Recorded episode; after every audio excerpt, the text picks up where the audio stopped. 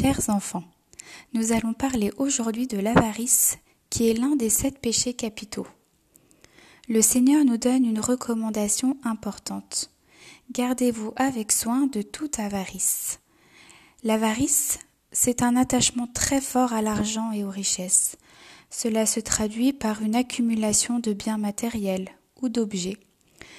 Cela devient un péché quand cette passion prend toute la place et nous détourne de l'amour de Dieu. L'avarice, cela peut être expliqué par l'angoisse de manquer de quelque chose ou tout simplement le fait d'aimer profondément l'argent. En accumulant ses richesses, une personne avare se sent protégée, en sécurité. Alors, on peut s'appuyer sur la Bible pour comprendre en quoi c'est un péché. Il est écrit dans les Écritures Nul ne peut servir deux maîtres, dit Jésus.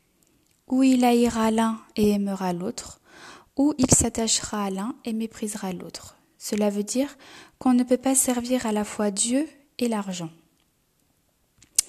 Alors je vais vous raconter une parabole où Jésus nous invite à être riches pour Dieu.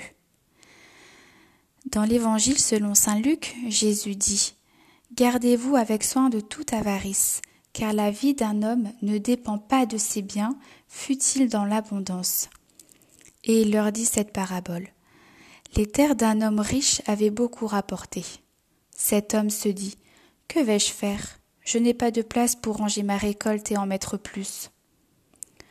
Voici, dit-il, ce que je ferai.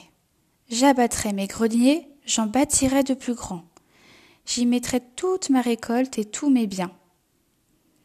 Et je dirai à mon âme, Mon âme, tu as beaucoup de biens en réserve pour plusieurs années. Repose-toi, mange, bois et réjouis-toi. Mais Dieu lui dit, Insensé. Cette nuit même, ton âme te sera redemandée. Et ce que tu as préparé, pour qui cela sera-t-il?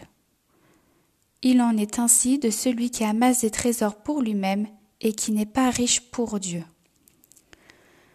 Vous voyez les enfants, cet homme est riche et égoïste. Il ordonne à son âme de se reposer, de manger, de boire et de se réjouir. L'erreur de cet homme n'est pas dans l'acquisition des biens, mais dans l'utilisation qu'il fait de ses richesses. Il a oublié qu'il y a autour de lui des gens qui manquent du strict nécessaire. L'égoïsme fait oublier les nécessiteux et on oublie parfois le Seigneur. La richesse est devenue le Dieu de cet homme. L'unique chose qui a de la valeur dans notre vie, c'est notre âme.